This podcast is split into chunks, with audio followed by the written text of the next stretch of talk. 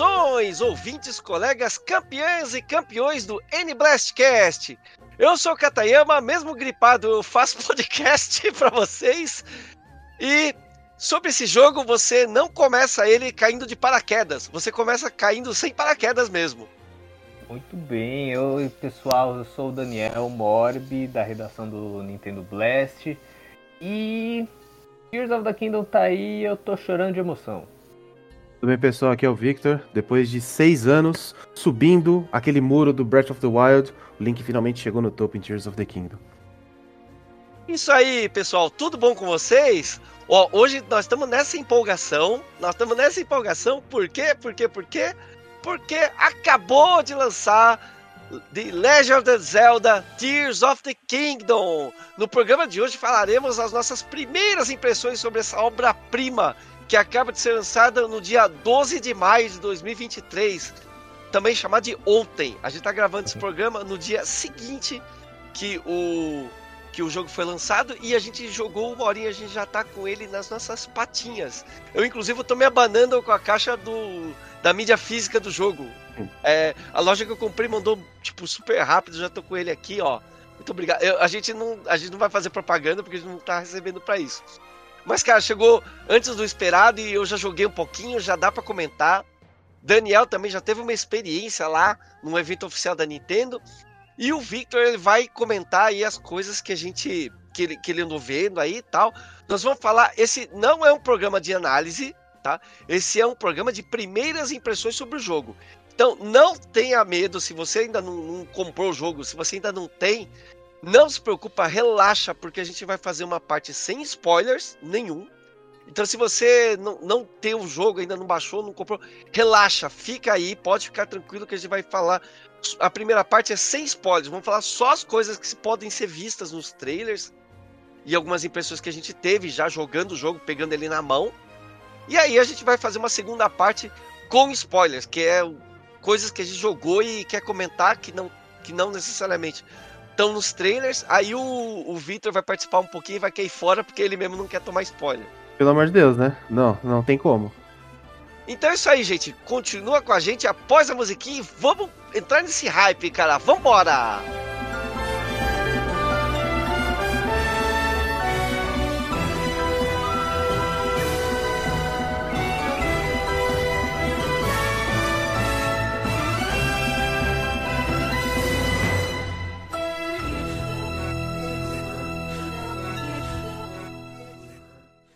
Here we go!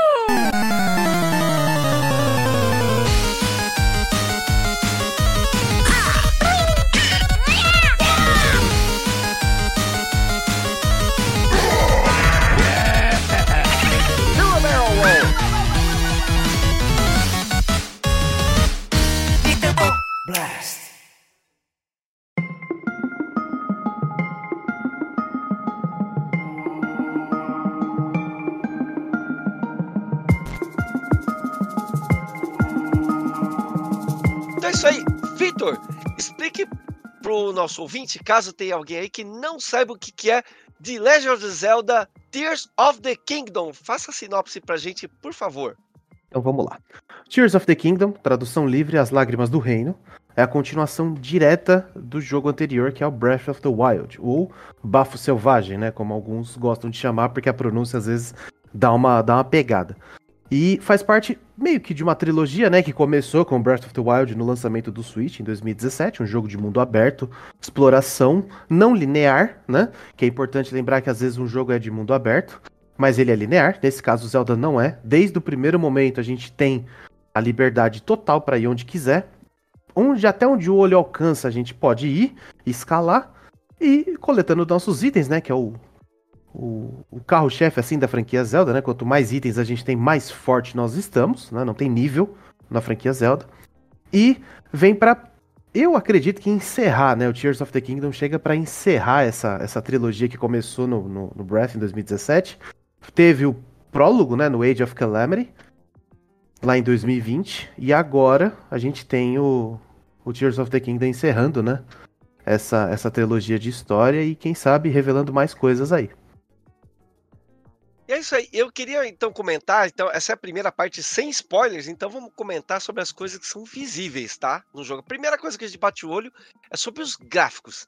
Daniel, nosso querido amigo da redação, das redes sociais, qual que foi a, a sua impressão sobre a, o visual do jogo, assim, a boniteza dele? O que, que você achou? Cara, eu achei que ele continua bonito como o Breath of the, Breath of the Wild era, né? É, pelo, pelos trailers que a gente viu, pelos, é, pelas divulgações da Nintendo, a gente percebe que não houve assim uma mudança drástica né, nas, na, na, na qualidade gráfica do jogo, que já era bonito. É, mas eu vou, eu vou confessar uma coisa, né? Como é, eu joguei o Breath of the Wild no Wii U, no finado e, uhum. e, e, falecido Wii U. Eu é, também. Então, você, você deve lembrar, Vitor, que no Wii U, né, a qualidade gráfica era boa, mas não era tanta, né? E aí, vendo as, as, as os vídeos que a Nintendo divulgou, os trailers, deu para notar, assim, pelo menos para mim, né, que, que acompanhei na, na geração passada o Breath, o Breath of the Wild, deu para notar, assim, que houve um, um cuidado de deixar o gráfico mais aprimorado, mas também sem deixar, né, é, em, seguindo ainda a, a linha gráfica que era muito bonita, né, no Breath of the Wild, pelo menos na minha opinião, né. E você, Victor, o que, que você achou do. As, as, suas impressões sobre o gráfico? Você que é um baita de um especialista de Zelda aí. Olha, eu gostei bastante porque eles mantiveram o, o modelo né, de, de desenho, de motor gráfico né, do, do jogo, a gente chama de engine, né? E tem uma diferença que a, a, às vezes a, o, o, leigo não vai saber, ele também não tem a obrigação de saber disso, né? Mas para quem não percebeu ainda, o Breath of the Wild foi lançado para dois consoles. O Tears of the Kingdom não. Ele já foi lançado direto para Switch. Então, tudo aquilo que o Switch tem a oferecer foi usado. Então, compactação de textura, é, iluminação, câmera, sombreamento, tudo foi feito pensando só no potencial do Switch. Não teve um port dele para outro console antes ou depois do lançamento, até agora, né? Então ele tem um jogo teoricamente mais limpo. Ele é um código em certas partes reaproveitado, né? Porque a gente tem os modelos né, 3D que são reaproveitados, só que colocando mais polígonos, né? Para deixar eles mais redondos e menos serrilhados, que é o que faziam, que é o que fazia-se antes, né?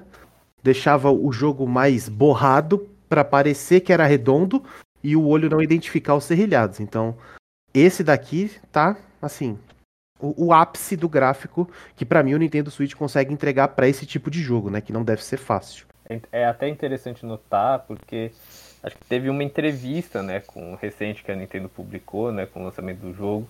Eles comentam isso, né, que a, o desenvolvimento do Breath of the Wild para o Wii U, é, né, como o desenvolvimento começou no Wii U, acaba, né, limitando muito que, o que eles podiam fazer no Switch, né, porque eles tinham que lançar para as duas plataformas. E agora que é só no Switch, é bem é, soltar a capacidade do, do console, né.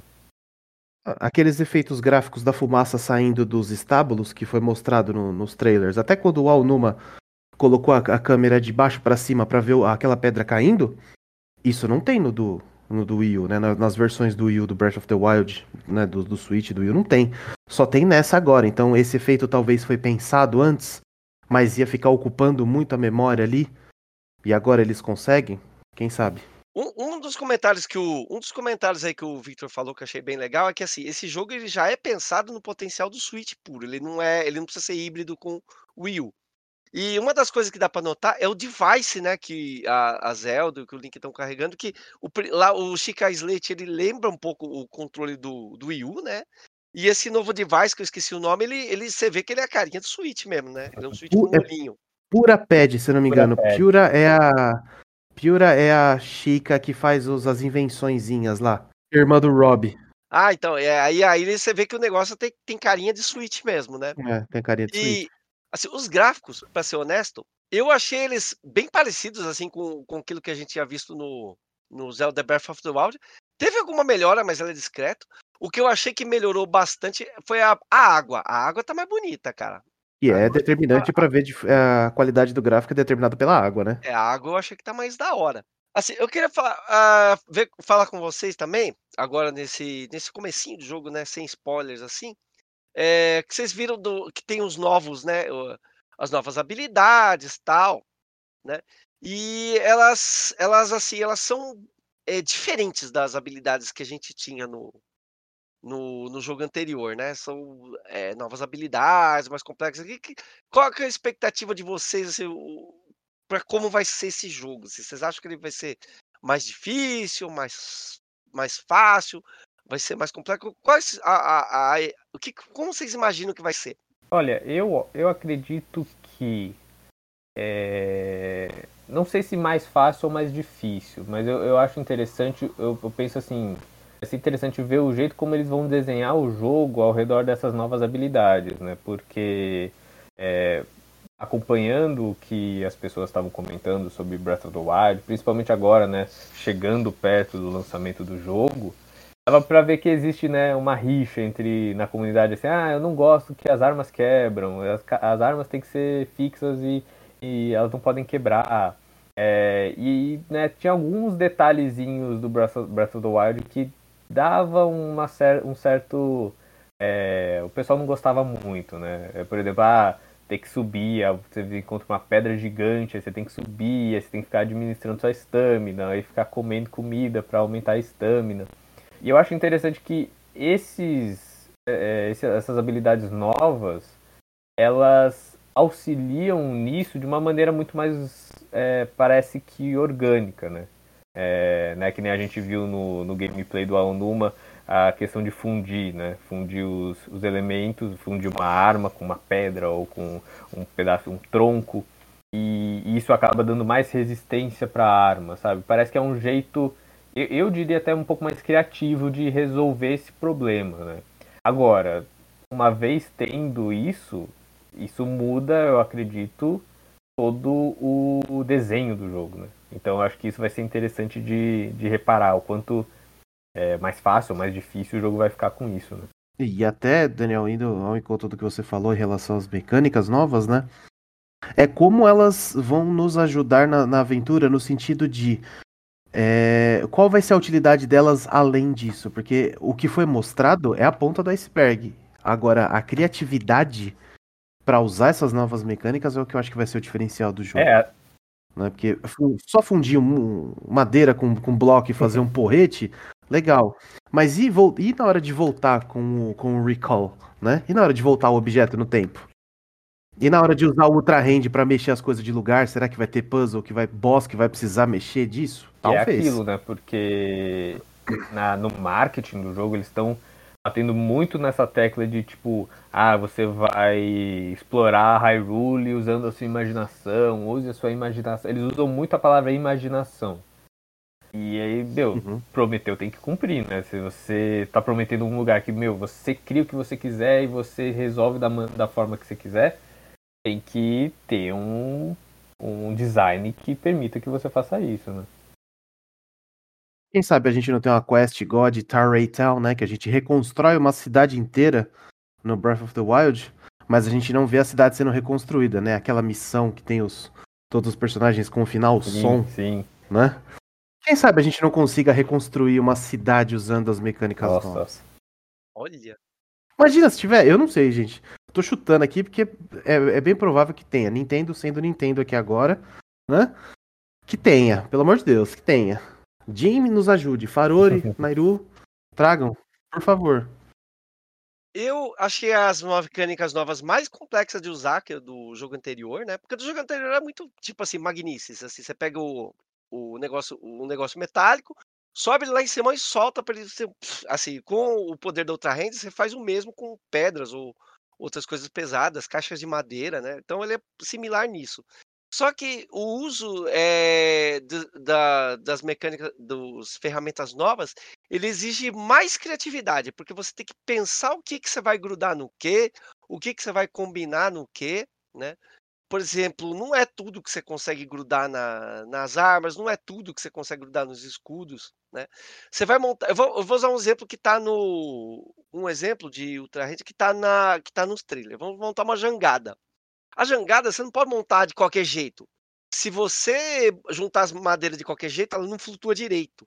Se você pegar a vela da jangada e virar, botar a vela para baixo da água, ele não, ele não vai ser impulsionado pelo vento. Ou se você puser ela muito caída assim, o peso faz a jangada virar, né? Então você tem que ser mais cuidadoso, tem, em posicionar as coisas certinho, tudo. E eu achei mais trabalhoso, porém é mais recompensador e mais legal. Ele é mais complexo, mas é muito mais legal o que você pode fazer com as ferramentas novas. Eu achei isso bem interessante. E ah, uma coisa que eu, que eu queria ter falado na parte do gráfico, eu esqueci de falar. Eu vou falar agora.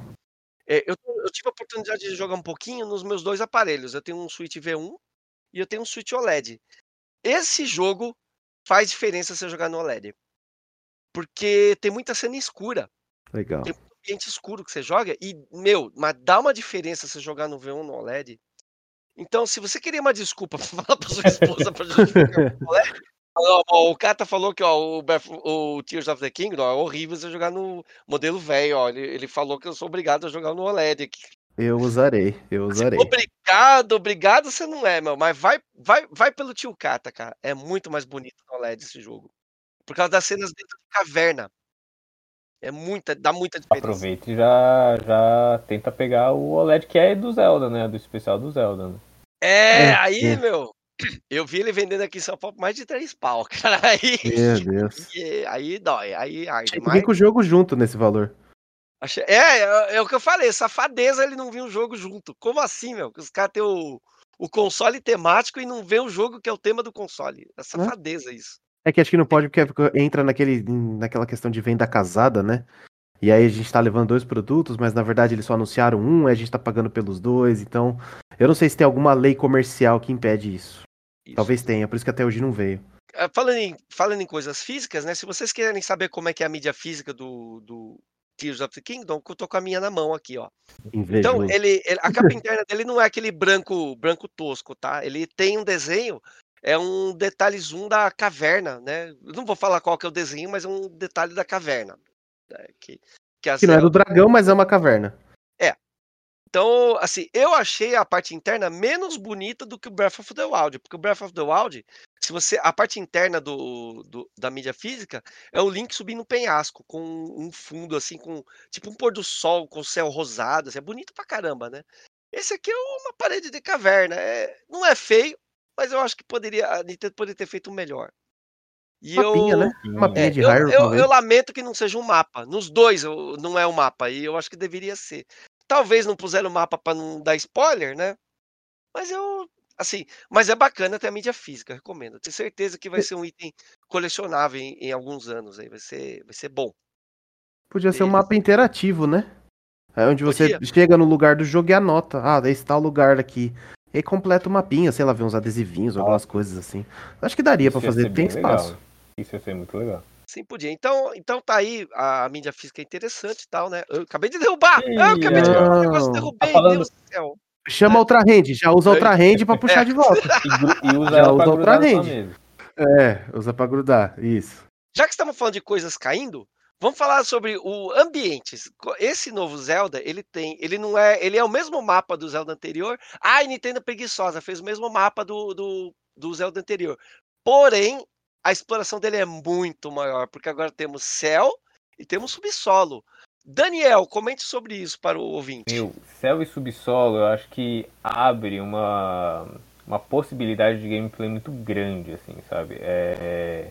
Porque, por exemplo, céu, a gente vê, a gente lembra. Ah, qual outro jogo Zelda que tinha céu, tinha ilha no céu, Skyward Sword. Mas todo mundo também lembra, eu também achei isso muito, muito complicado para o jogo, que era umas ilhas lá que era você caía na ilha e era um baú só, sabe? Ou era um monte de matinho que você cortava e pegava rupi, sabe? Esse dá pra ver que tem um, um, as ilhas praticamente são ambientes em si, sabe?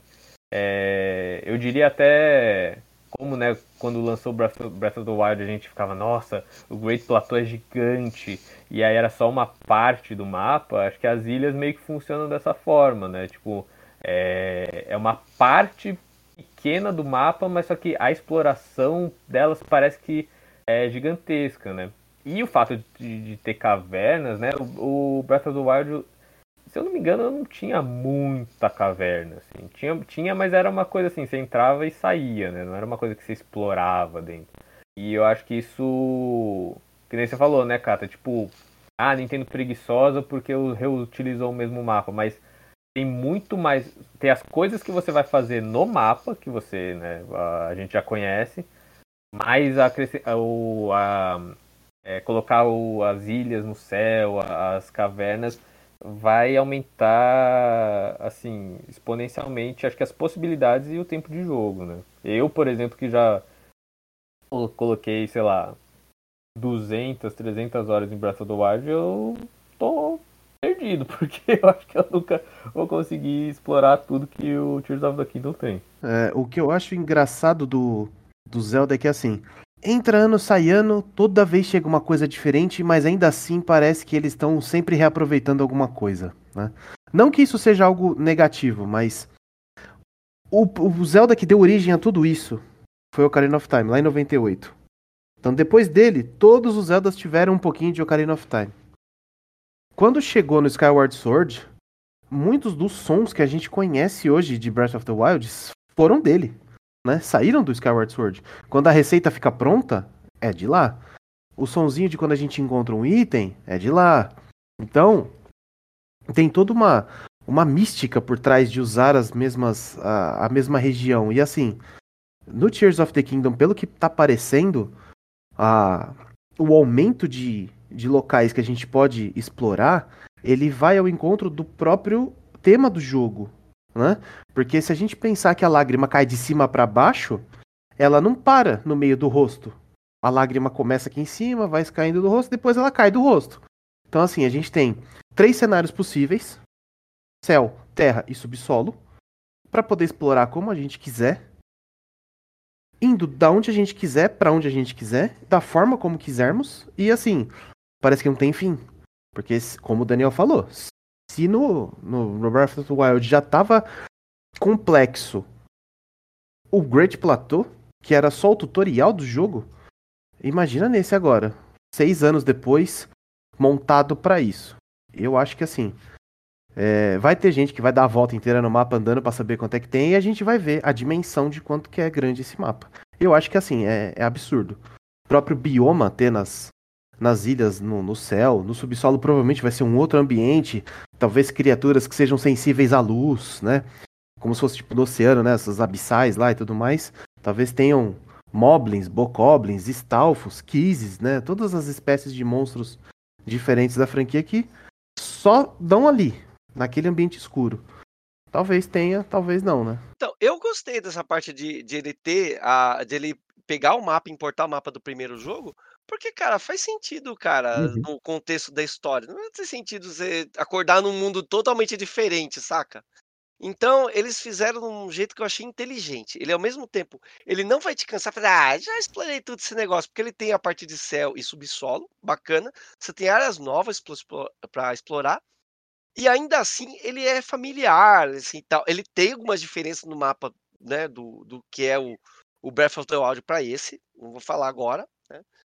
Mas tem algumas partes do mapa original que eu ainda não fui lá ver, porque assim, o mapa original, eu, eu tenho uns pedaços dele que eu conheço de, de assim, de cor, sabe? Eu ia nesse, em alguns lugares para pegar ingrediente, eu ia em outros lugares para pegar comida, eu ia em outros lugares para farmar arma, entendeu? Eu não sei se esses lugares ainda dá para fazer isso, porque eu não consegui ainda as ferramentas para chegar lá. Eu tô doido para fazer isso, para ir lá e ver se ainda se a plantação de bananeira tá lá ainda, entendeu? Uhum. Se o rio que dá muito peixe, ainda dá muito peixe, né? Se o lugar lá que tem a, as armas elementais ainda tem arma elemental. Tô curioso. E eu achei bacana isso, porque é um lugar que ao mesmo tempo é, é, é familiar, mas ainda abre uma possibilidade de exploração nova. E eu achei isso de uma. que o game design foi muito inteligente nesse aspecto. Eu achei bom demais. Tem um outro detalhe que é assim: mundo aberto Diferente do que a gente está acostumado com os RPGs online, que são imensos e tudo mais, fazer uma breve, né? Uma breve comparação aqui. RPG online você tem várias exclamações no mapa, vários NPC te chamando para subquest, para fazer side, para não sei o que, para pegar um item, ver não sei o que. Quantos ícones a gente tem no, no mapa do Breath of the Wild? O que a gente escolhe ter. Então, assim, o jogo ele fala assim, ó, explora aí. Mas eu não vou te encher de coisa pra fazer. Você que vai ter que descobrir o que a gente quer que você faça. E você vai eleger o que você vai fazer primeiro. Isso é para mim é sensacional. Porque o mapa ele é grande, ele é recheado de coisa, mas ele não fica pipocando na sua frente. Você tem que descobrir o que você quer fazer. Não o jogo te fala, vai lá. Uma coisa que eu acho legal, assim, é. Né, vendo os trailers, né? Vendo diferenças, né? Tentando achar as diferenças entre o mapa do Breath of the Wild com o Tears.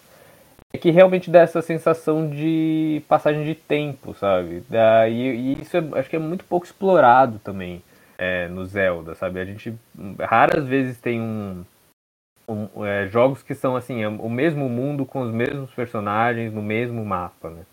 E, e, e, acho que é meio que uma sensação, né? Tanto né, as, as ilhas do céu, a parte do subsolo, mas acho que vai ser interessante, tipo isso que o Kata comentou, que é meio, sabe, sei lá, é, sei lá, você tem uma a parte da sua família mora numa cidade longe que você visita muito pouco e aí você fica, sei lá, cinco anos sem ir, quando você vê, você fica, caramba, olha, tudo mudou, olha, tem esse prédio agora, e aquela, aquele mercadinho não, não existe mais, sabe? E acho que essa meio que vai ser a sensação, sabe? Eu acho que isso vai estimular mais a, a exploração para quem já jogou o Breath of the Wild e sabe o mapa de cor, né? Ah, agora, o, os dois últimos quesitos que eu queria comentar nessa parte sem spoilers é, primeiro, a localização para português brasileiro, Hum. que não tem. Não tem legenda em português, não tem dublagem, não esquece, não fizeram. Tá? Eu acho absurdo um jogo desse tamanho, desse porte, não ter a localização para português brasileiro. Eu, eu acho que eu acho que deveria ter. Não consigo pensar numa desculpa plausível para não ter a localização para o português brasileiro. É, e a- o, o outro critério, agora vou falar bem, tá? É sobre o polimento do jogo. O polimento do jogo tá, até a, a parte que eu joguei, tá impecável. O jogo roda lisinho, tá gostoso, funciona tudo bem, funciona tudo. Eu não peguei nenhum bug, tá tudo beleza. Porque eu venho, eu tô vindo de duas análises, dois jogos grandes que eu analisei, que me decepcionaram muito com a parte de polimento. Um deles foi Pokémon Scarlet Violet. Pokémon Scarlet Violet é um, é jogo super divertido, mas ele veio totalmente zoado a partir de polimento. Ele veio inaceitável. Não dá, não dá. É, foi terrível. E eu tô analisando agora um jogo pro Game Blast, cara, que é o Redfall do Xbox. Deus do céu, como eu tô decepcionado com a Arcane, cara. Como que a Arcane me solta um produto quebrado desse jeito? Um produto que claramente não tá pronto. E eles lançaram desse jeito. Eu tô extremamente decepcionado com a Arcane. Agora, a Nintendo não me decepcionou. Breath of the Wild, sendo um jogo grande que é, tá polido, ó. Mas tá um brinco, cara. Eu não achei um A pra falar da parte do funcionamento do jogo, mecânica, bug, bug deve ter? Deve ter, cara. Um jogo desse tamanho, certamente tem.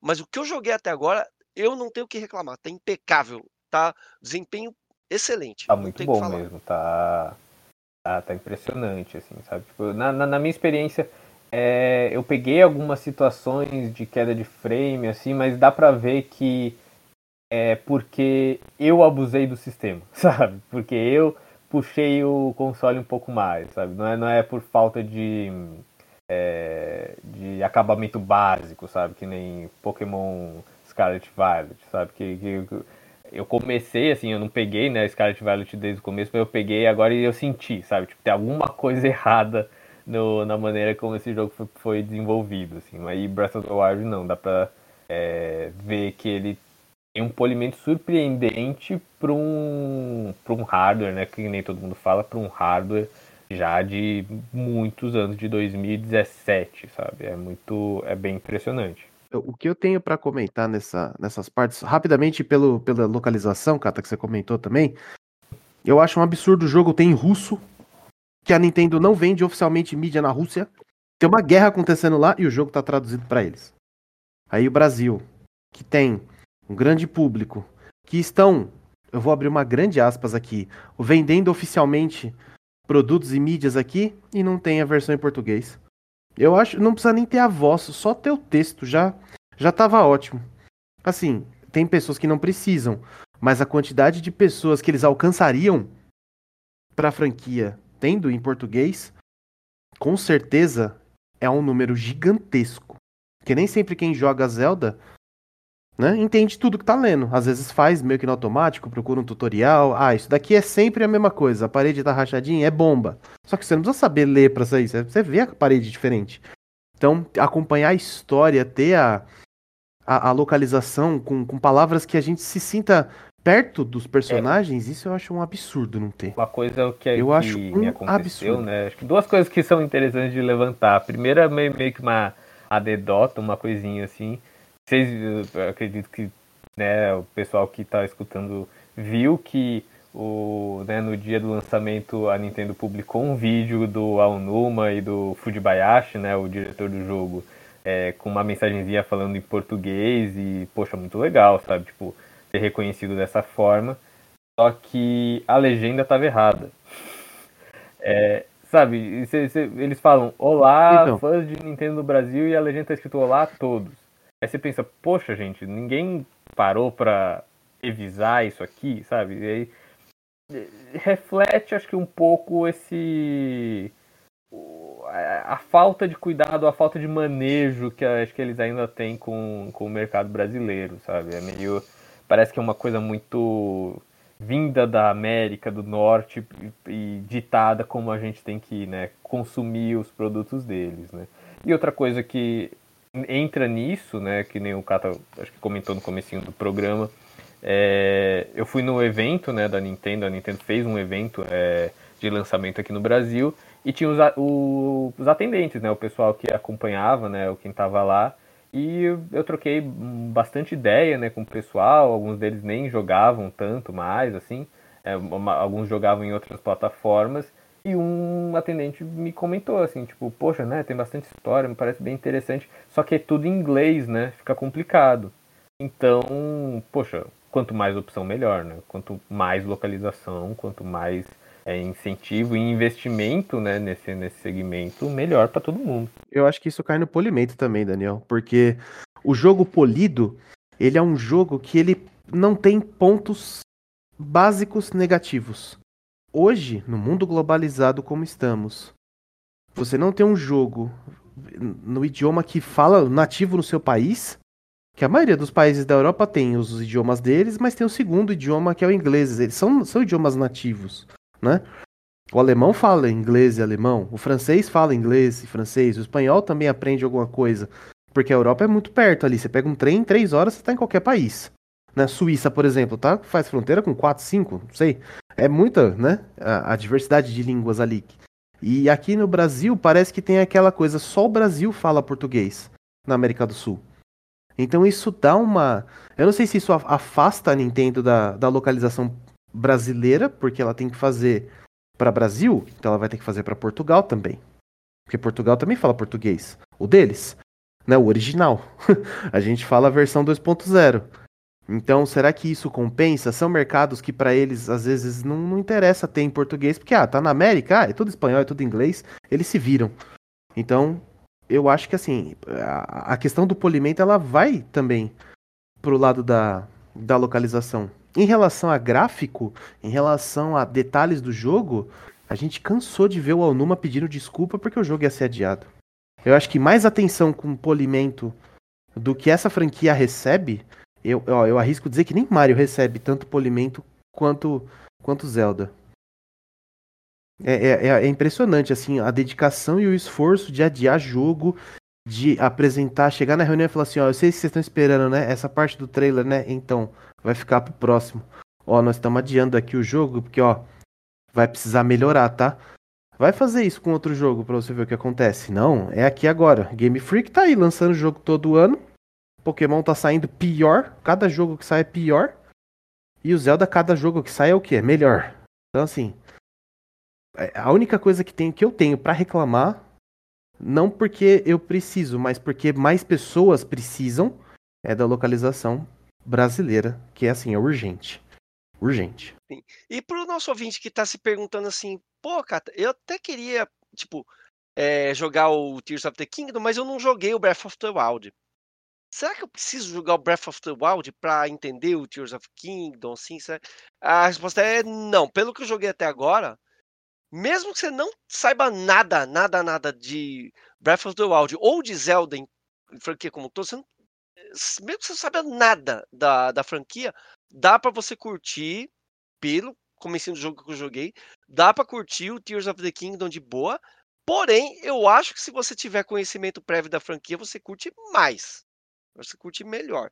Eu não vou entrar no detalhe aqui na parte sem spoiler do porquê disso, mas se você quer simplesmente saber se dá para você começar pelo Tears, pra, na minha opinião, dá. É, Daniel e Victor, na opinião de vocês, vocês concordam comigo? Vocês... Eu concordo, eu concordo, assim, principalmente assim, para mim que é, eu vou confessar uma coisa para vocês que pode ser um, um pecado na Nintendo, mas assim, eu não cheguei a fazer toda a história do Breath of the Wild, né? Eu tenho, meu, duzentas e poucas horas, mas eu tenho uma uma atenção de uma mosca, sabe? Eu vou fazer um objetivo e eu desvio e fico a tarde toda cortando árvore no, no jogo, né? Mas do que eu joguei, assim, eu sei, eu conheço a história, né? Eu conheço os, pontos principais da narrativa, mas faz muito tempo, né, que, que eu joguei, então, né, esses pontos ficam meio que esquecidos. E o que eu joguei, assim, assim só, ah, tá, tá bom, sabe? E acho que ele deve, ele ajuda a pessoa a, a compreender, sabe? Em que situação que o, o jogo tá, os personagens, é, o cenário, assim, ele, ele não te joga e fala, ah, lembra tudo aquilo lá que, que aconteceu no, no jogo e a gente continua a partir daqui. Não, ele contextualiza bem, eu acho. E aí fica mais fácil de entender, né? E um outro detalhe em relação a isso é que a gente para pra pensar como os jogos da franquia Zelda começam. Não, o Link acordando do nada. E toda vez ele tá acordando. Dessa vez, pelo, né, não sei se ele tá acordando, se ele tá caindo, mas você é jogado lá. Tá lá, ó, é isso aqui, ó. O que veio antes, ah, siga os games segue seu rumo aí, vai vai procurar o que tem que fazer aqui no mapa. Não teve bafo, não teve era de calamidade, não teve nada. O que a gente tem agora é Tears of the Kingdom. Que assim, se você amarra a experiência de um jogo novo com relação ao antigo, você limita o potencial desse jogo. Então, eu não acho que seria prudente da Nintendo fazer um jogo que depende de uma história ser jogada previamente pro fã que joga e acompanha, pô, vai ser legal a bagagem de conteúdo.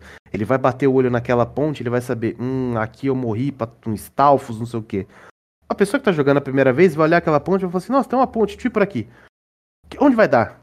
Então eu acho que tem que seguir nessa linha. Como eu não, não cheguei a jogar ainda, eu só vi por trailers, assim, e por, por apresentações ao vivo, assim, da, da Treehouse, me parece que não está condicionado a jogar.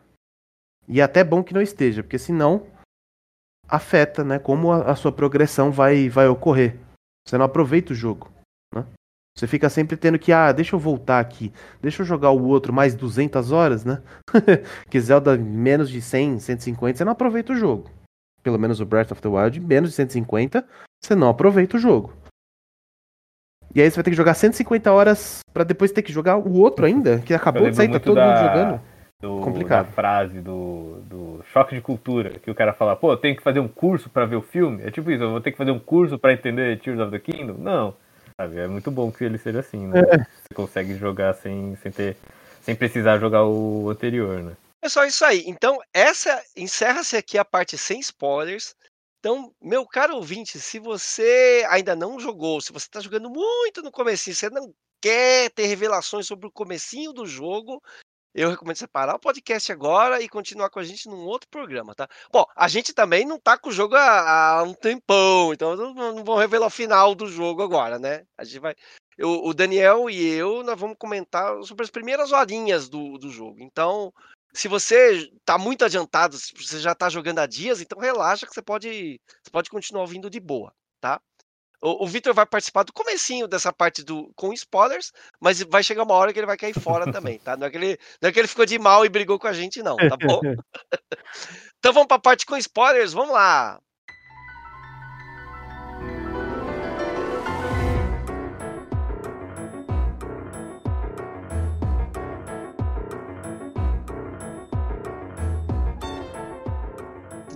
Daniel e Victor, agora a gente entrou na parte perigosa, a parte Hum. que a gente vai falar do. com spoilers.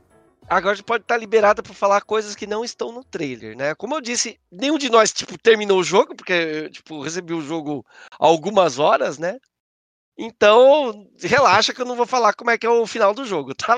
Não, não, tô, não tô longe disso ainda. Mas vamos falar do, do comecinho, né? De como, de como é. Bom, é, assim, enquanto o Vitor tá aqui ainda, Hum. eu queria falar sobre a dificuldade das ferramentas novas, tá? É, que a gente falou um pouquinho lá na parte sem spoiler, mas, cara, as ferramentas novas dá trabalho, viu? Ultra Hand, pra você, pra você pegar o jeito de fazer as coisas, dá um trabalho. Porque não é só você, que nem o Magnífico, que você só levanta o objeto e joga, ele o arremessa. Ele, você tem que posicionar as coisas para elas grudar entre si. Você pode, é, ah, o Ultra Hand é aquela, aquele poder que você pode pegar um objeto e grudar em outros, né? Ele fica uma cola, fica uma meleca, você consegue juntar e fazer construtos, né?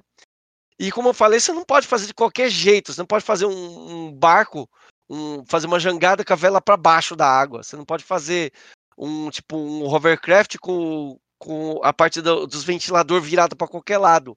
Senão ele não vai fazer o que você quer. E para você fazer isso aí, meu, dá um, dá um trabalhinho, assim. Ah, o primeiro, o, o tempo que você libera o poder do Ultra Hand, ele tem um, um negócio bem besta, você construir uma pontezinha simples para para atravessar um vão lá. E cara, eu levei um tempo para fazer essa ponte, viu, cara? Até entender como é que rotaciona os negócios, eu meio que suei. Daniel, você chegou nessa parte? Aconteceu a mesma coisa que aconteceu com você, assim, é, né, habilidades novas, né, controles novos, a gente vai se adaptando, mas é, com o, o né, que nem, que nem você comentou, Catera, você movia ele pra frente e pra trás, né, no cenário 3D, né, você jogava ele pra frente ou aproximava ele de você, ou subia e descia também. Agora você tem que rotacionar, então é, né, no controle do Switch, né, a gente não tem botões o suficiente para controlar tudo ao mesmo tempo. Então, você tem que apertar o botão para poder né, é, mudar para o modo de rotacionar. E aí, às vezes você ro- rotaciona no- ah, o objeto no próprio eixo, é, na vertical e na horizontal. Assim, é- é- demora um tempo para você entender como é que funciona. E nisso é, é, é fácil, é muito, acontece muito facilmente você criar umas aberrações, assim, quando você está tentando montar, sabe? É, eu acho que, assim, é um, É, um gosto muito. adquirido, sabe? Você tem que continuar e acho que o jogo meio que tenta fazer é, esse trabalho, né, de se acostumar com esses controles, porque no começo mesmo, assim, quando você está experimentando eles, eles não são muito intu- intuitivos, não, né? E, Vitor, o que eu queria comentar nessa parte é: você tinha razão, que você tinha comentado no podcast anterior, que você achava que os poderes antigos seriam substituídos pelos novos. E eu achava que não, eles iam manter. Eu e o Luigi, a gente achava que iam manter os poderes é, de Breath of the Wild e acrescentar novos. Não, eles realmente sumiram. É, acontece uma coisa que eu não vou falar com o Vitor aqui, Uhum. que o. Bom, o Vitor, é assim, uma coisa que você deve estar se perguntando, né? Pô, o- Link, ele tá todo boladão, todo poderosão, cheio de estrelinha, cheio de estamina lá do Breath of the Wild. E aí, o jogo novo, ele começa boladão? Uma parte que o Vitor já sabe. Não, ele perde. Ele, acontece uma coisa que ele reseta o Link. E aí ele perde, com isso, ele perde os poderes de Breath of the Wild também. E aí, você quer comentar sobre isso, Vitor? Eu acho legal essa parte. Eu acho assim interessante porque a gente mostra que como é uma continuação direta, a gente tem isso, a gente tem também outras franquias, né? O próprio God of War faz isso, basicamente todos os jogos, né? É, sempre começa o próximo com alguma coisa muito forte. O Kratos tá sempre bufado, tá sempre no, no ápice. Primeira meia hora de jogo, já perde tudo, já tá sem vida, já tá com a arma nível 1. E aí é começar a história do jogo da onde, né? Da onde o jogo quer que você comece. Eu acho isso, assim, maravilhoso, né? Porque aí abre a exploração. Se você começa o jogo já com N corações, roupa no, no nível máximo, qual é a graça? Um jogo que tem livre exploração, você não vai explorar nada, você vai só fazer uma linha reta e ganhar o jogo, né? Não tem sentido. E a, a questão dos poderes, eles estão lá, mas eles não estão. Como assim? O Magnícias, né? Ele puxava objetos metálicos. A Ultra Hand puxa todos os objetos. Então tem Magnícias na Ultra Hand. O recall, de fazer voltar no tempo, ele é um stasis. Porque o stasis você para o tempo. E aí depois ele acumula o movimento para poder seguir o fluxo dele. O, o, o, recall não. O recall você devolve o movimento anterior para ele. Então em vez de parar, você volta. Né? Agora, o, o Cryonis é que eu não, não sei como é que tem relação com o Ascend, né? Porque um a gente usava para andar em cima da água e de pântanos, e o outro a gente usava pra furar teto de caverna. Então, assim, muitas algumas mecânicas que podiam ser reaproveitadas, elas foram, isso com certeza. E aí agora é ver como que essas novas vão se encaixar para poder ajudar o Link na história, né? Porque vou sentir falta do Cryonis para atravessar pântano. É porque agora com outra rende a gente monta uma ponte, né? Então fica fácil. Talvez a mecânica foi é, aglutinada em uma só. Lembra bastante Lanterna Verde, inclusive, né? Que os construtos são baseados no que? Na nossa imaginação. Então tem várias referências, né, de, de outras de outras séries de cultura pop assim que é que é legal. E eu gosto muito, uhum. sou muito fã do Lanterna Verde, eu acho muito legal. E eu vou vestir meu link de Lanterna Verde. Vou pintar as roupas, vou pintar a roupinha de verde sim, e vou ficar flutuando com os negocinhos verde para dizer que eu sou da tropa. Ah, vou. Já pinto por causa do arqueiro verde, vou pintar por causa do lanterna. Mesma cor? e o começo do jogo, ele é bem legal porque, assim, ele é um tutorial, assim, mas, assim, ele não é, assim, um tutorial que nem aqueles jogos de, pá, abre uma janela, como usar o Ultra Hand? É assim, assim, tipo, é, assim, não, ele, tipo, é, você tem que a, a, é, fazer o desafio de um templo, né, você tem que ir no templo lá tal, e aí você tem que quebrar a cabeça pra pensar como é que eu vou passar pro lado de lá. E aí você vai experimentando com o poder novo até pegar o jeito, cara. Eh, até, tipo, rotacionar, tal, sei o quê. E isso é muito legal. É muito legal, porque ele ensina você que você nem percebe. De um jeito divertido, de um jeito é lúdico e é orgânico. É muito, mas muito bem, bem pensado. Você vê, que, você vê a genialidade do, do, do Miyamoto e da galera criativa da Nintendo nisso aí, né, cara? Os caras é, é gênio. O que eu gosto muito, assim, né? Eu joguei um pouquinho no dia do lançamento e eu joguei, né, nesse evento da Nintendo. E, e basicamente eram os mesmos, é o mesmo local, assim, né? Tipo, é esse comecinho do jogo. E então eu já tinha, já sabia mais ou menos o, a resolução de alguns quebra-cabeças. Eu cheguei lá no evento da Nintendo falando, não, não, eu quero tentar resolver os, os puzzles e os desafios da maneira mais doida possível. Então, ah, construir o barquinho? Não, vou construir uma coisa bizarra para ver se funciona. E muitas vezes, é, é, o que eu construí, óbvio, né? Teve construções que deram completamente errado. E, assim, falhou miseravelmente. Mas outras coisas funcionaram. E acho que é legal essa questão, porque vem dessa questão da, da imaginação, né? Porque eu tava lá, tipo, putz, eu preciso fazer isso aqui. E o jogo, ele meio que indica, ó, é, o caminho mais fácil de você passar esse desafio é se você fizer isso. Ele, ele meio que indica assim para você. Só que aí eu, eu parei para pensar, poxa, e se eu fizesse outra, de outra forma? E se eu pegasse aquilo, aquela outra coisa que eu montei e tentasse usar aqui? E, e muitas vezes funcionou sabe? E isso eu acho que é, que é bem interessante da, do, da maneira, né? Como foi e eu que achei que as ferramentas novas permitem você ser mais criativo para para resolver as coisas, sabe? Mais ainda do que era no Breath of the Wild. Então, pô, é, eu acho que vai ser incrível assim de poder libertar a imaginação para fazer as coisas. O, Daniel, você achou, você, o que, que você achou para usar a ferramenta ultrarrente? Você teve dificuldade também para posicionar as coisas ou você, você já foi de boa? Então, no começo eu tive dificuldade, meio que de entender, principalmente na parte de rotacionar, né? Porque eu também. É, é preciso um pouco mais de experiência com a habilidade, mas dá pra ver que dependendo da forma como você pega o objeto, às vezes ele não rotaciona, porque assim, ele não rotaciona né, na falta de uma maneira mais fácil de explicar, de uma maneira analógica, assim, que você consegue é, dosar o ângulo da, da rotação. Ele meio que parece que são uns ângulos pré-definidos, assim, né? Ele rotaciona, sei lá, eu não sei quanto que é, mas vamos chutar aqui, 45 graus.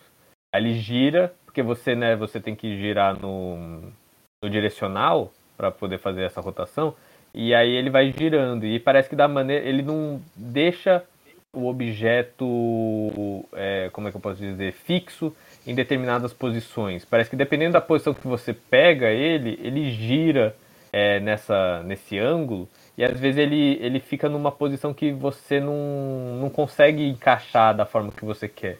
Aí você tem que resetar e tudo mais. E aí, né, entra mais num, num lado meu, né, que eu não sei se o, se o ouvinte, né, ele, ele sabe, mas eu tenho uma deficiência física, né, que é, me, não, não, não que me impede de jogar, mas assim, algumas questões do controle são mais complicadas. E, e o fato de você ter que segurar um botão para fazer essa rotação, né? Você usa o direcional digital segurando esse botão, é, é, me foi, foi, foi um pouquinho meio complicado para mim, assim, né? Eu consegui, mas era uma situação bizarra em que no evento da Nintendo tava eu lá sentado no sofazinho, segurando o botão para rotacionar e apertando o botão com o queixo, sabe? Tipo, com a boca, sabe? Para poder fazer é, essa rotação. Então, assim, tem umas questõezinhas que são meio complicadas, mas eu acho que né, conforme você vai jogando, vai ficando mais fácil de você se habituar. Poxa, girar no próprio eixo daria pra usar o giroscópio do, do, do remote, ó. Olha. Daria pra usar o Joy-Con com o movimento para poder girar ele, né? Dar um toquinho para baixo, para esquerda, ele gira, né? Na, no sentido que você tá fazendo. Tem a strap para pendurar no, no pulso, então assim, no braço, né?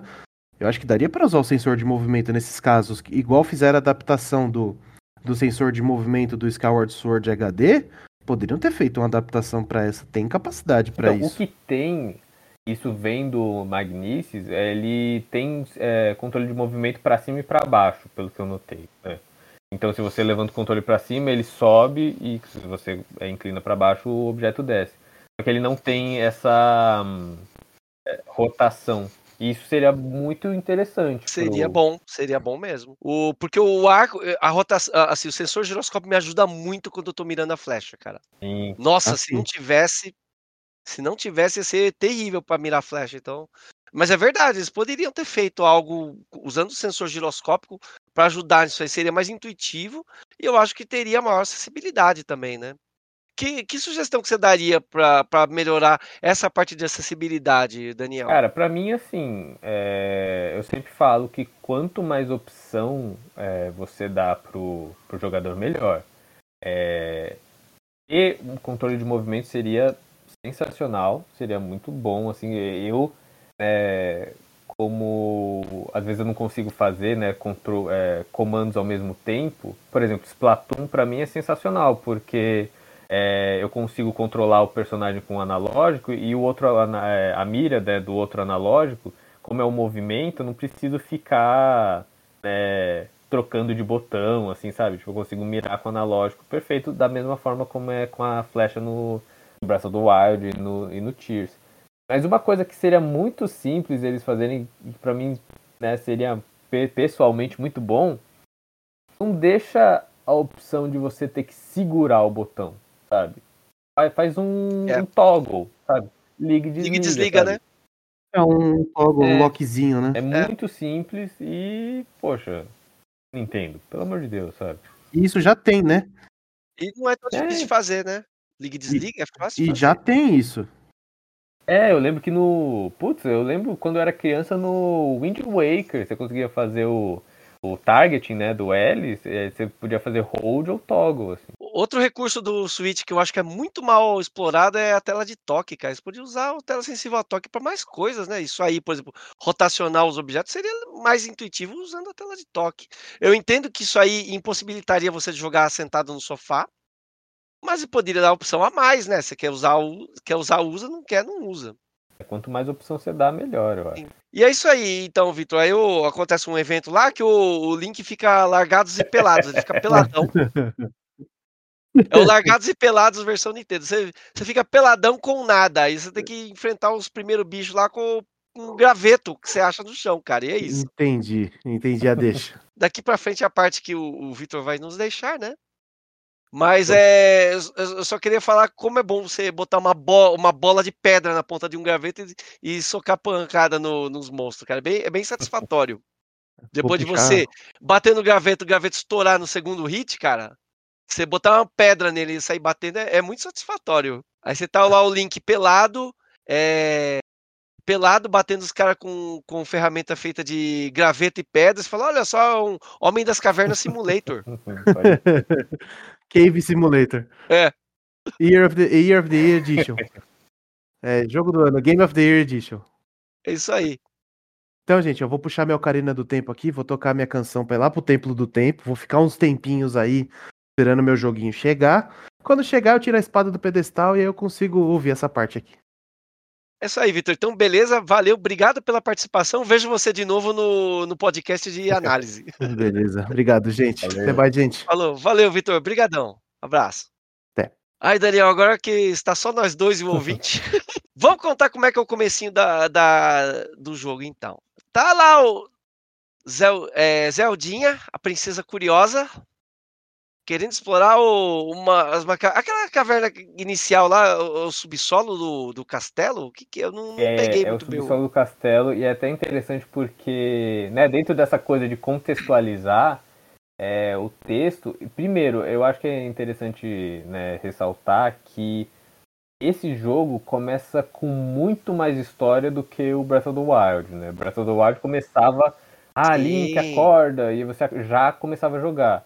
Esse tem toda uma cutscene de preparação com, com voice acting, com tudo. E aí, na- nas falas da Zelda, ela fala, assim, né, que ela não sabia, assim, né, eles estão numa, numa caverna embaixo da, do castelo, que era uma coisa meio, a gente, nossa, muita surpresa, né, de, de que tem todo esse, esse sistema de túneis e, e cavernas debaixo do castelo e vamos explorar para ver o que está acontecendo porque tá vindo, eu não lembro direito como é que ela fala, mas ela fala que tem uma coisa que tá surgindo desse lugar que parece tipo um, uma, uma névoa meio negra, meio escura, é, surgindo desse lugar e que tá Sim. afetando as pessoas em, em Hyrule. Então vamos descobrir o que, que tá acontecendo, sabe?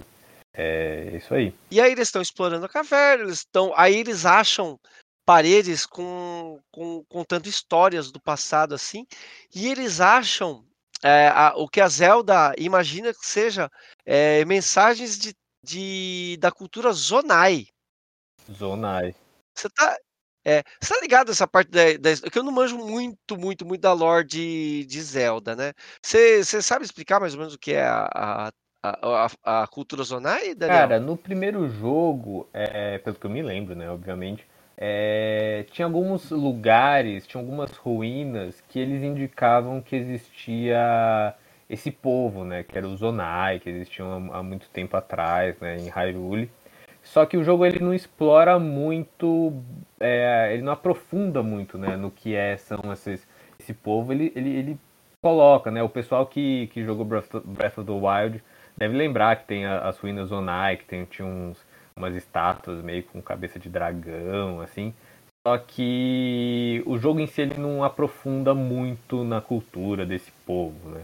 E o que o Tears of the Kingdom faz é linkar é, esse povo, né? Esse é, tudo isso, essa lore que o, o Breath of the Wild meio que só indica, né? Linkar com o, o contexto histórico geral, assim, de Hyrule, né? É, a, a Zelda, né, né, nessa cutscene, ela comenta que ela vê, né, tipo, todos os, é, os murais do, que estão é, embaixo do castelo, que indicam uma, uma guerra contra o, o, o, o rei demônio, né, e que aí tinha os Zonai, que os Zonai, eles parece que fundaram a, junto com os, os Hyruleans, né, os Hyruleanos, eles fundaram o reino de Hyrule, então tem toda uma. Ele, ele liga, ele conecta essa, essa lore que era muito fraquinha, pelo que eu me lembro, no Breath of the Wild, com uma coisa mais grandiosa, né, no Tears. Então, aí ele, ele- ela continua explorando a caverna. Ela assim, ó, a, a- Zelda, ela é muito inteligente e muito curiosa, né? Ela descobre os murais, ela fala assim, nossa, né? Esse aqui, como você falou, né? Ele tá aqui mostrando aqui uma guerra, uma batalha, né? É, parece que são histórias não contadas da família real, de uma grande guerra que foi lutada anos atrás, um conflito de tribos aliadas e alguém conhecido como o Rei Demônio. Né? É essa, é, é isso que eu não quis falar lá na parte sem spoiler. É esse mural que tá no, na contracapa do, do jogo da mídia física, né? E a Zelda vai explorando, é, é mó legal, ela vai batendo papo com o Link, o bate-papo dela com o Link é ela falando e o Link ouvindo, né? Uma coisa que eu acho muito legal, assim, né, nessa, nessa cutscene é que ela tá explicando, assim, e aí começa, né, tipo, é a música de mistério, assim, uma coisa meio, tipo, terror, putz, ela tá contando, assim, e até eu joguei, né, com a, com a dublagem em, em japonês, né, então a voz parece que é meio parece que ela tá meio, sabe, tipo, nervosa, assim, meio tipo, ai meu Deus, olha tudo isso que a gente tá descobrindo, ai, o futuro do reino, meu Deus. E aí corta pra ela, ela vira pro Link, porque, né, que nem você comentou, ela é super estudiosa e é meio aventureira, assim, gosta de saber dessas coisas. Ela parece estar tá mais empolgada de saber, tipo, nossa, olha toda essa história que a gente, né, tipo, achou debaixo do castelo do que, ai meu Deus, olha só essa, essa, essa essa ameaça que pode estar acontecendo aqui em Hyrule, né? Você não achou que o Link fez uma cara de princesa? Que, que, e se a gente for embora daqui, hein? Que tal, né? Tipo, Olha, tipo, eu... a gente tá andando cada vez mais fundo na caverna e tá meio que saindo umas, umas névoas vermelhas e negras do chão. Tipo, isso aqui não é, é bom pegar a princesa e, e, se mandar? Eu vou te, eu vou te dizer que eu, por diversão, eu peguei, virei o Link e tentei sair, assim, tipo, não não, vambora, vambora, vamos sair daqui, vamos, vamos viver a vida normal. Só que aí a Zelda fica, tipo, né, mecânica de jogo, tipo, Link, depois a gente volta, vamos ver o que tá acontecendo lá embaixo. Aí, tipo, ai, tá bom, vai, vamos.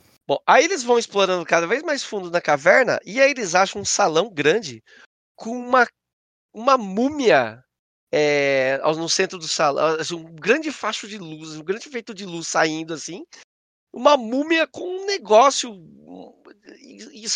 fincado assim, empalado na múmia assim, saindo um brilho um brilho azul esverdeado, né?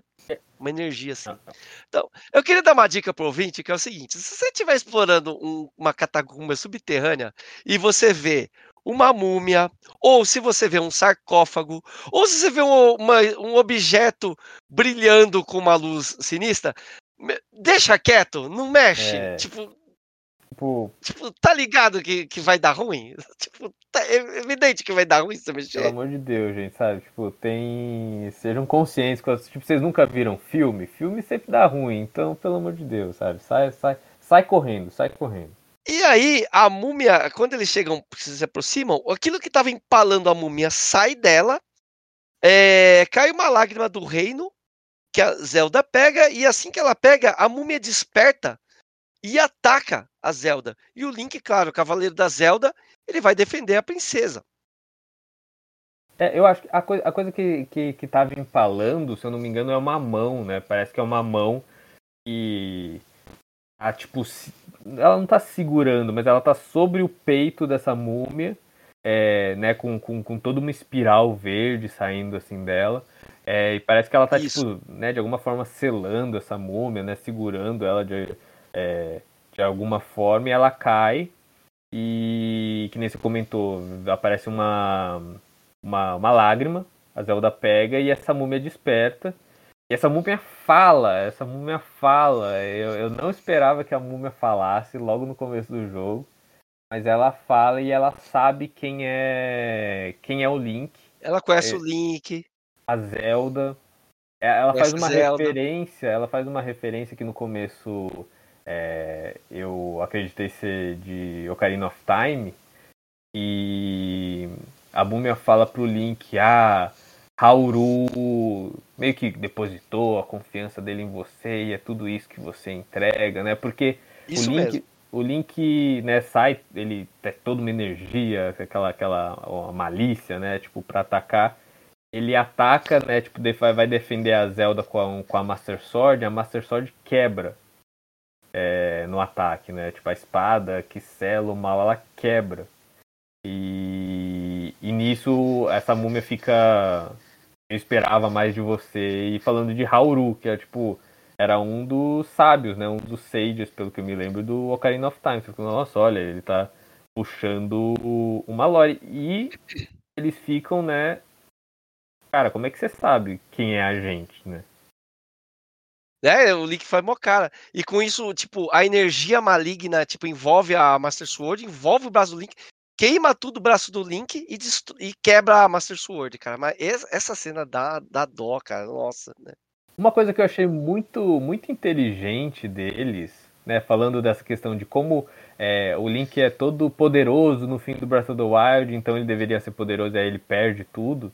É... Enquanto você está descendo nessa caverna, você tem o estoque de coração completo. Você tem Isso. é 20 coraçõezinhos.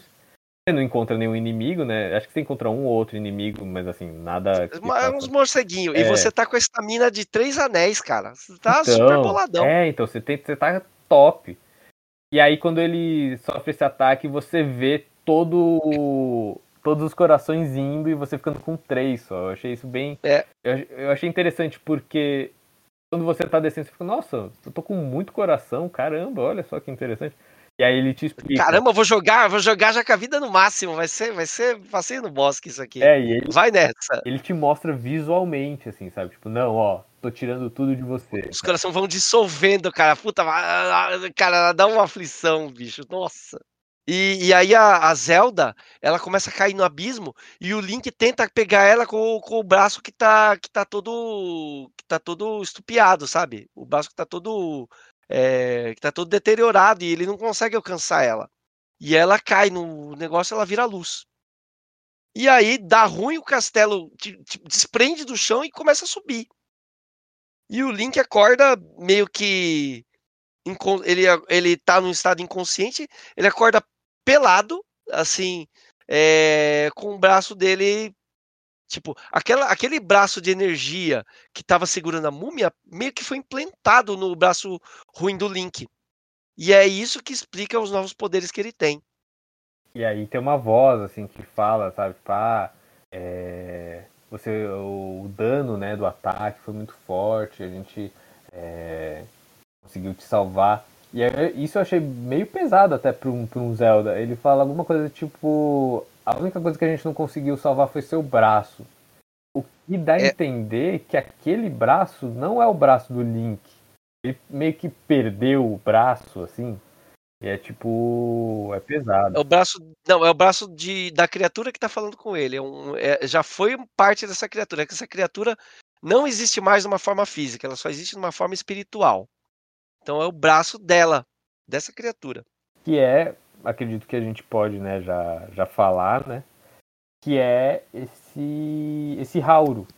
É, que Isso. o, a múmia comenta. E ele é um Zonai. Você vê, né? Da mesma forma que tinha o, é, o espírito, né? O fantasma, assim, do, do, do rei de Hyrule no começo do Breath of the Wild. Você vê, né? Esse espírito e aí você meio que vai entendendo bem de levinho, assim, algumas questões, assim, de história, sabe? Tipo, que era, um, que era o povo que existia há muito tempo atrás. Era o braço dele, né? Que ele, que ele meio que sacrifica o braço dele é, pelo Link. E aí começa, assim, você tá com uma, uma Master Sword toda estrupiada, toda ruim. E aí sim o, o jogo começa, né? Que você falou, o Link todo pelado, e aí tá, pra onde que a gente vai agora, né? Vamos, vamos, vamos seguir, né? E aí eu achei que é legal, porque é uma boa explicação de por que, que você não tá com o poder máximo, apesar de você ser o Link experiente do, do Breath of the Wild. Ele explica porque você não tá com o máximo de coração, de estamina, por que, que você não pode usar a Master Sword do começo. Eu achei. E por que, que você tem novos poderes? Então, eu achei esse, esse começo simples, orgânico, explicativo, não explica com texto, tutorial nem nada. É, é, assim, é, é uma forma narrativa de, de explicar, eu achei sensacional. Que, que, que começo, assim, bom, sabe? E aí você vai aprendendo aos poucos, você é apresentado a desafios do mundo. Você começa num lugar muito pequeno, que você não tem o paraglider, você não tem as ferramentas de, de exploração que você tem, você só você tem a habilidade de escalar. Então você está confinado a princípio numa região muito pequena. E que ela vai se expandindo aos poucos. Depois você consegue cair, pular na água para uma área um pouquinho maior, que você vai pegando os poderes. Então, o começo do jogo eu achei o game design, o level design impecável, cara. Como, como sempre, assim. É, eu achei demais, Daniel. Assim, legal É mesmo. muito bom, é muito bom, assim, a, a maneira como ele vai evoluindo, assim, principalmente é muito bonito o, a tela de título, né? Como eles desenvolveram a tela de título. Sim.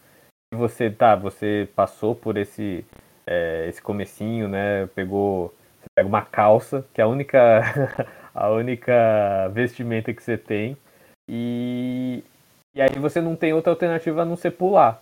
Né? Pular da ilha. Você vê que você tá numa ilha no céu. E nisso você pula e começa a cutscene da, da tela de título, que é muito bonito, assim, sabe? Ele mostra o Link caindo, assim, a câmera gira ao redor dele, para atrás, mostra o título. E uma coisa que. um detalhezinho que eu. né, tipo, um detalhe muito, muito. talvez assim, até meio besta, mas eu achei muito bacana. É que a música, ela encaixa certinho na distância que o Link cai. Então a música para quando Muito, você né, porque você, né, uma, uma mecânica que tem nesse jogo é que, independentemente da altura que você pula, se você cai num corpo d'água, num lago, numa coisa assim, você não leva dano, né? Então você cai direto num, num lago e a música acaba quando você cai no lago e aí aparece a mensagem, ah, é, é, quedas de distância muito grande são. Você não leva dano se você cai na água, assim, sabe? Tipo, eu achei muito, muito, muito bacana esse comecinho. Isso, e para sair do tempo você precisa fazer o básico, né? Que é, é nadar pequenos cursos d'água e subir, sub- escalar um pouquinho degraus, né? E, e cumprir pequenos desafios de movimentação, assim, sabe? E ele vai te ensinando assim, sem, assim, sem, sem pegar pela mão, você sente que você está aprendendo sozinho, assim, como fazer as coisas, assim. E então, por isso que eu digo, mesmo que você não saiba nada de Breath of the Wild, você, você não sabe sequer quem que é o Link, mas você, tipo, a jogabilidade vai te ensinar. E isso é, é muito 10.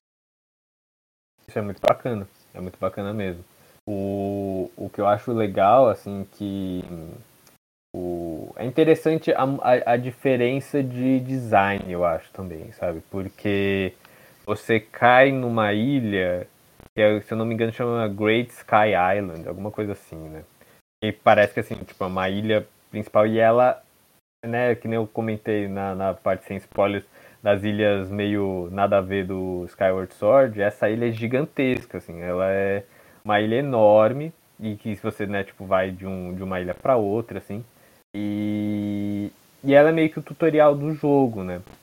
E, e eu acredito que, diferentemente do Breath of the Wild, que a gente tinha o Great Plateau e que ele era mais um, um sandbox, é, então você sabia que tinha as shrines, né? Tinha as quatro shrines que você podia ir, você explorava e era muito, assim, a exploração era muito grande, né? Para um, um, pra uma área de tutorial.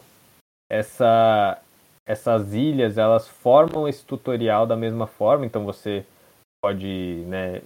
é, explorar da forma que você quiser, escalar, ver cada detalhezinho assim, mas só que ela é menos, ela é mais um pouco mais linear, né, eu achei, pelo menos. É, porque eu acho que é bem isso, ele tem um level, um level design que vai te ensinando. Então, no começo, tá, você aprende a, a, a navegar pelo mapa, a escalar, como que as coisas interagem. Encontra né, os galhos de árvore e alguns inimigos. E tá, se eu pegar o galho e bater no inimigo é assim que eu, eu me, que eu me defendo dele. Alguns deles têm os escudos né, que você pode pegar. E aí, pelo menos para mim, foi uma, uma surpresa interessante. Foi quando é, o jogo falou: é, não, tem shrines. É, você tem que. Primeiro, né? Ele fala assim: a Zelda, se eu não me engano, ela tá nesse, nessa estrutura que, né, que é tipo uma ilha flutuante, que é o Temple of Time. Né, que. Né, de Zelda lembram. Só que para você entrar, você precisa passar por essas shrines. E eu não tinha muita certeza que as shrines iam voltar para esse jogo, não. Pois é, e foi bem legal, né, que as shrines voltaram, tudo. Eu achei muito legal, porque é uma forma, inclusive, que o jogo usou os desafios das shrines para te ensinar organicamente a fazer as coisas. Genial. Genial, eu adorei. Uma, uma coisa que eu acho bem interessante, né, porque essas shrines, elas funcionam como as shrines do, do Breath, né, do Breath of the Wild. Elas vão te dar os poderes Sim. que você precisa para navegar esse mundo, né? E aí o primeiro poder, se eu não me engano, é o Sim. Ultra Hand, né? E depois o poder de fundir armas. O Fusion. E, e aí eu não, eu não consegui, né? Eu não cheguei é, a esse ponto que, como eu tava explicando aqui pro pessoal antes da gente começar a gravar, né? O, o- a, rotina do trabalhador é, é complicada, então a gente não tem muito tempo de jogo. Mas aí depois vem o Recall, né? Se eu, se eu não me engano. E o, pe- pelo menos pra mim o que eu achei interessante foi que ah, né, você descobriu é, como são os controles básicos, essa questão de defesa, de ataque, chegou na primeira shrine que o caminho não envolve assim coisas muito elabora, é, muito extravagantes. Então é basicamente você né, escalar essa é, uma, um, um morro, é, defender, se defender e atacar alguns inimigos. E aí você chega na shrine que você aprende o Ultra Hand, né? E aí essas habilidades são as habilidades que no jogo anterior estavam na Chica Slate, só que agora tá- elas estão na sua mão, né?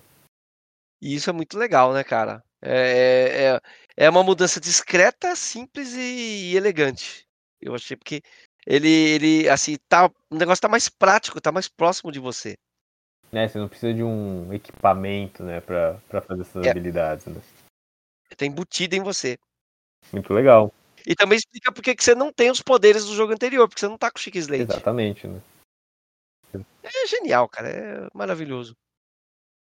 Então, Daniel, o, o máximo que eu acredito que dá pra gente é, avançar isso, porque a gente não jogou muito mais do jogo a- a- do que isso. Imagino que o ouvinte também não, não queira, né, prosseguir muito mais adiante. É, a gente vai fazer outros programas fazendo review do jogo, comentando lore, comentando história, comentando teorias. Então acompanhe a gente é, aqui no NBlastcast para ouvir mais. Com, acompanhe a gente também no site Nintendo Blast, que é o site que você pode acompanhar notícias, análises, resenhas, textos, dicas e notícias e tudo que você precisa saber sobre esse universo Nintendo e sobre Zeldinha, que a gente sabe que você ama demais. Quer dar algum recado final, é, Daniel? Quer suas considerações finais? Cara, eu tenho uma consideração final que eu acho bem legal, assim, porque né, acho que entrando um pouquinho mais assim, né, no, no- no- jogo, é, conforme você vai recebendo essas habilidades, o jogo você só consegue avançar se você usa essas habilidades no mapa, né? E aí entra toda a questão da criatividade. É, eu participei desse evento, né? A Nintendo fez um evento né, hoje, né, dia 13, é, de lançamento aqui em São Paulo pro, do Breath of the Wild para o pessoal da mídia, né, influenciador. E, e foi muito interessante é, a troca é, de estratégia e de é, macetes, assim. É, tinha algumas situações no mapa, né, que para você avançar você tinha que usar a- as habilidades e o jogo indicava de uma maneira específica, assim, para você usar essas habilidades. Só que você via que cada pessoa que estava jogando, né, tinham várias estações lá, cada pessoa que estava jogando estava meio que resolvendo de uma maneira diferente. E às vezes aconteceu muito assim, ah, eu resolvi essa parte, muito legal, assim, né, é, usando, né, todos os equipamentos, porque tem os equipamentos, a, é, as ventoinhas e tudo mais, você consegue é, conectar uma a outra usando os poderes, zonar e etc. É, e aí eu consegui passar dessa parte, e aí a gente olhou pro lado e tinha um cara que tava com dificuldade. E a gente começou a trocar, não, pega esse esse gancho, junta nessa nesse carrinho e coloca o negócio atrás que ele vai. Ou outra pessoa que. Isso eu achei sensacional. Uma pessoa que montou uma, uma estruturazinha para passar de um trilho, só que o, essa estrutura começou a descer sozinha, assim, tipo, e ele tava fora dela e ela- ele saiu correndo, pulou, agarrou na estrutura e conseguiu passar, sabe? eu acho que isso traz uma meio que uma lembrança dos jogos mais antigos, sabe? Que você conversava com as pessoas, trocava estratégia. Ah, como é que você fez essa parte? Ah, eu fiz assim, eu fiz assado, sabe? Eu acho que assim como Breath of the Wild, esse jogo vai durar muito, assim. Ele vai dar. Eu, sem dúvida, assim, vai chegar o próximo console do, do, da Nintendo. Vai chegar. Mas eu acho que daqui a alguns anos a gente ainda vai estar tá comentando, tipo, nossa, olha, você viu o que essa pessoa fez no Tears of the Kingdom? E isso eu acho que é muito legal, né? Essa, essa questão mais social do jogo. Esse que é o legal de jogar o jogo perto do lançamento também e tudo mais, porque ele vai dar, ele dá aquela sensação de descobrimento de você, olha, você viu que dá para resolver isso aqui desse jeito? Fazer, não, sério? Deixa eu tentar aqui. E que é o que é a ideia, o conceito original que o Miyamoto tinha para Zelda lá de antigamente, mas que não dava para fazer, né, com a tecnologia do passado. E agora dá, né, cara? Que, que a sensação de descobrimento, de conversar com os colegas e tudo mais. É, a galera lá da redação montou planilha para a gente compartilhar segredos e tudo mais. Porque, cara, é muito da hora essa, essa parte de descobrimento. Acho que é isso que é o, o mais legal de Zelda, assim, que, que é o mais marcante. E, putz, sensacional. É, essa, essa versão que vocês jogaram lá no evento de, de eh, especial, ela é uma versão modificada ou é o Zelda certinho, igualzinho que eu tô jogando aqui? Não, é, era a versão é, completa do, do jogo, era a versão que está disponível já. Só que eles tinham um save que você começava na primeira shrine. É, você não passava por toda a introdução do jogo. Então é, todo mundo que chegava, você começava a jogar a partir dessa primeira shrine, pegava a Ultra Hand e aí juntava as coisas para ir para a próxima shrine e assim por diante. Então né? eu fiquei pensando, eu falei, e se o cara na primeira hora ele não conseguir chegar na primeira shrine, como é que faz, né? Ah, então já tinha um save já. Inteligente. Bom, bacana. Um save certinho, é. Bacana. Tem, tem mais alguma coisa que você queria falar, Daniel, antes da gente encerrar? Cara, eu só vou dizer que eu tenho muito medo desse jogo, na real, porque eu me lembrei toda, né, quando lançou Breath of the Wild, como eu me perdi, assim, perdia horas no jogo, assim, e eu fico tipo, cara, um jogo que parece ser muito, muito maior do que o Breath of the Wild quanto tempo que eu vou conseguir. Em quanto tempo eu vou conseguir jogar esse jogo e quanto tempo que eu vou ficar meio que imerso nesse, nesse mundo, sabe? Porque é muita coisa. Eu tô com é esse, é muita, muita eu tô com coisa. esse mesmo medo, cara. Tô com medo desse jogo absorver minha vida, cara. Não fazer mais nada na vida, a não ser trabalhar e jogar esse negócio, cara. Então é. é... Mas é fascinante, igualmente fascinante, cara. Ele é um jogo. Joguei pouquinho, joguei algumas horas, mas. Cara, é... ele é o melhor jogo que eu jogo em anos. Sabe? Eu não tenho dúvida nenhuma que ele vai ser jogo, o jogo do ano 2023. Não dúvida nenhuma. E olha que eu joguei jogos excelentes esse ano, hein, cara? Resident Evil 4 Remake, teve aí o, o jogo novo Jedi e tal, mas, meu, ah, cara, esse jogo aqui é especial. Esse aqui não tem como. E você, ouvinte, como é que estão as suas primeiras impressões sobre Zeldinha Tears of the Kingdom. Ficou animado? Comprou no lançamento também? Tá toda disso. Se você tá aqui depois da área de spoiler, é porque você comprou e jogou. E jogou. Então, deixe pra gente aqui nos comentários. Você pode comentar no Spotify, você pode comentar no, no Facebook, nas mídias sociais, o Daniel vai ler. Você, uh, a gente vai ler. E também no site, aí a gente pega e comenta os seus comentários no próximo programa, tá ok? Tá combinado? Então é isso aí, pessoal. Muito obrigado por estar com a gente mais, mais esse programa. Um grande abraço até semana que vem. Valeu! Tchau! valeu. valeu! Valeu, gente. Valeu, valeu.